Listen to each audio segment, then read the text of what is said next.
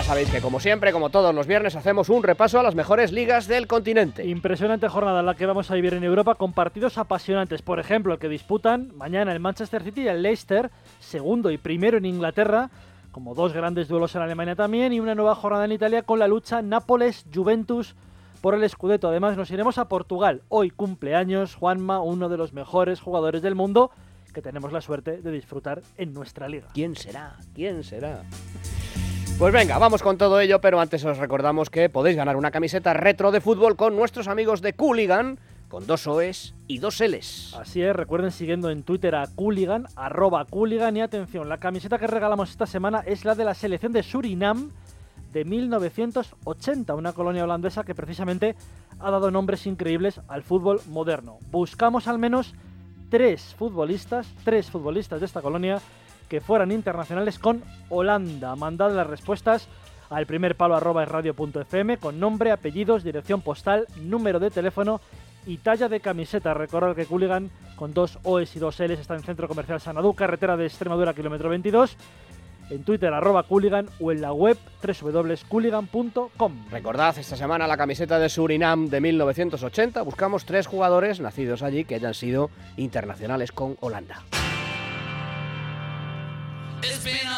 Jornada número 25 en la Premier. Mañana los dos primeros de la tabla se miden en el Etihad a partir de las 2 menos cuarto. Manchester City 47 puntos frente al Leicester 50. El equipo de Ranieri más líder tras su victoria entre semana ante el Liverpool.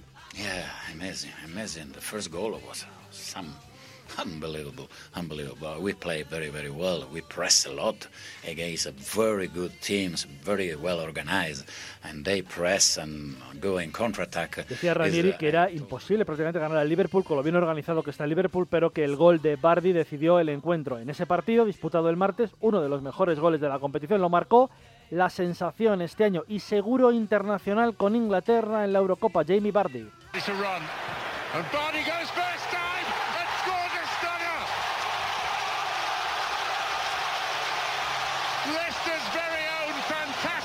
Así lo narraba la televisión inglesa, un gol que hace que Leicester pueda dar un golpe de mano importante mañana. Muy atentos a lo que hace el Tottenham de Pochettino, tercero ya en la tabla, que recibe al Watford de Quique Sánchez Flores.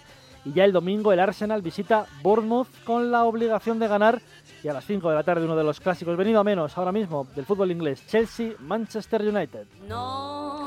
En Francia, 24 eh, puntos de ventaja del Paris Saint-Germain sobre el Mónaco en 24 jornadas. Los números asustan en esta liga francesa. 66 puntos del equipo de Laurent Blanc sobre 72 disputados. Solo 6 cedidos en esta campaña y producto de 3 empates. No ha perdido todavía el Paris Saint-Germain. 42 puntos tiene el segundo, el Mónaco, en una liga no competitiva. Peor incluso en ese nivel que la liga alemana. Puede pensar ya el equipo capitalino, el Paris Saint-Germain, la eliminatoria de Champions. El martes 16 de febrero ante el Chelsea en el Parque de los Príncipes.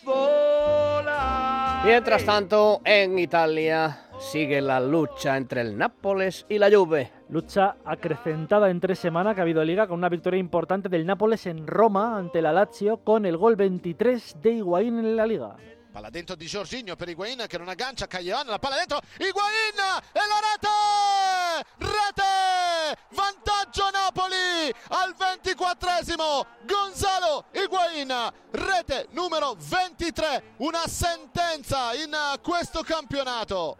23 goles en 23 partidos, una barbaridad lo de Higuaín y la decimotercera victoria de la Juventus consecutiva que llegó a estar a 15 puntos del líder y que ahora todas las apuestas la dan como favorito al título, aunque ahora mismo el Nápoles lleva dos de ventaja. Este domingo la Juve sale a Frosinone y el Nápoles recibe al Carpi. La jornada tiene un interesante Elas Verona Inter a las 12 y media del domingo. Tiene que ganar el equipo de Mancini que está a 8 puntos del líder. Y a las 9 menos cuarto, partidazo en el Olímpico, Roma-Sampdoria. En Alemania siguen los 8 puntos de ventaja del Bayern de Múnich. El equipo de Guardiola, que será de Ancelotti el año que viene, tiene 52 puntos por los 44 del Borussia Dortmund. Los dos equipos salen esta semana a jugar fuera de casa. Lo hace el equipo de Thomas Tuchel, segundo de la tabla, a Berlín para enfrentarse a Alerta a partir de las 3 y media de la tarde con la duda de Nuri Sahin y de Aubameyang, que no saben si van a poder jugar. Y mañana también, pero a las 6 y media en el Bayern Arena, Bayern Leverkusen, Bayern de Múnich. Era un secreto a voces, pero esta semana Pep Guardiola se convirtió en técnico de Manchester City de manera oficial, por lo que el Bayern afronta esta jornada de liga sabiendo ya que el de San Pedor no será su técnico el año que viene. Cuestión que ha enfadado mucho a Pep Guardiola. Es decir, él es el que firma el contrato y luego le molesta que en sala de prensa le pregunten por esa extrañísima, rarísima dualidad de un entrenador que durante un tramo de la temporada, cuatro o cinco meses, va a ser al mismo tiempo técnico del Bayern de Múnich y del Manchester City. No, a mí no me afecta, dice, yo lo voy a sobrellevar bien. Ya, ya, sí. Sí, sí, sí lo entiendo, pero claro, es que son cosas raras. Oye, pues si has firmado tú, no te moleste que te pregunten sobre eso, ¿no? Digo yo. Oh, ya estoy arriba, ya me vengo arriba. Es que esto, ¿cómo sabes lo que me gusta, eh? Y Dios mío, qué recuerdos. Si es que de verdad, me, cojo el tren y me voy para allá, eh. Ay, yo sé, yo sé. Siempre nos despedimos de la sección con un recuerdo para algo o alguien en especial. Que en esta ocasión es alguien. Hoy cumple años un jugador portugués que para más pistas juega en España, para más señas en el Real Madrid y cumple 31 años. Cristiano Ronaldo llega hoy a esa edad y lo hace en plena forma. Cuando no estaba bien en las últimas semanas, marcó un hat-trick el otro día en la goleada al español. Ya lleva 19, igual que Luis Suárez, en la lucha por el Pichichi. El año pasado, la fiesta de cumpleaños de Cristiano fue polémica, actuación de Kevin Roldán incluida tras una goleada en el Calderón que sufrió el equipo madridista. La era Zidane ha eclipsado estos últimos días el mal arranque de Benítez y ahora el Madrid, a pesar de ser tercero, ha vuelto por la senda del buen fútbol. De Cristiano Juanma podíamos hacer una efemérides gigantesca, de hecho merecería varias horas y varios programas. En estos seis años que lleva en el Real Madrid, le hemos visto indignado con periodistas. ¿Quieres que te conteste? Si fueras un, un periodista inteligente, me preguntabas algo de hoy, del partido mal que hicimos, ¿no? No eres, no eres, no eres inteligente entonces, perdona.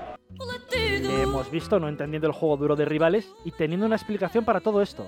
No entiendo estas arbitrajes, el fair play, la protección de los jugadores más hábiles. No, no entiendo, yo nunca tengo eso. A unos, pff, fantástico, no le pueden tocar. A mí, tiene que me dar, que me da un parece un palo. Yo pienso que por, ser, por yo ser rico, por ser guapo, por ser un gran jugador, las personas tienen envidia de mí. No tiene otra explicación. Pues es posible, Cristiano. Le hemos visto también feliz ganando balones de oro. Y hemos visto felices a otros con sus goles. Fica a bola, está para o Gabriel, está para o Ronaldo, Cristiano Ronaldo, Cristiano Ronaldo, para Cristiano Ronaldo,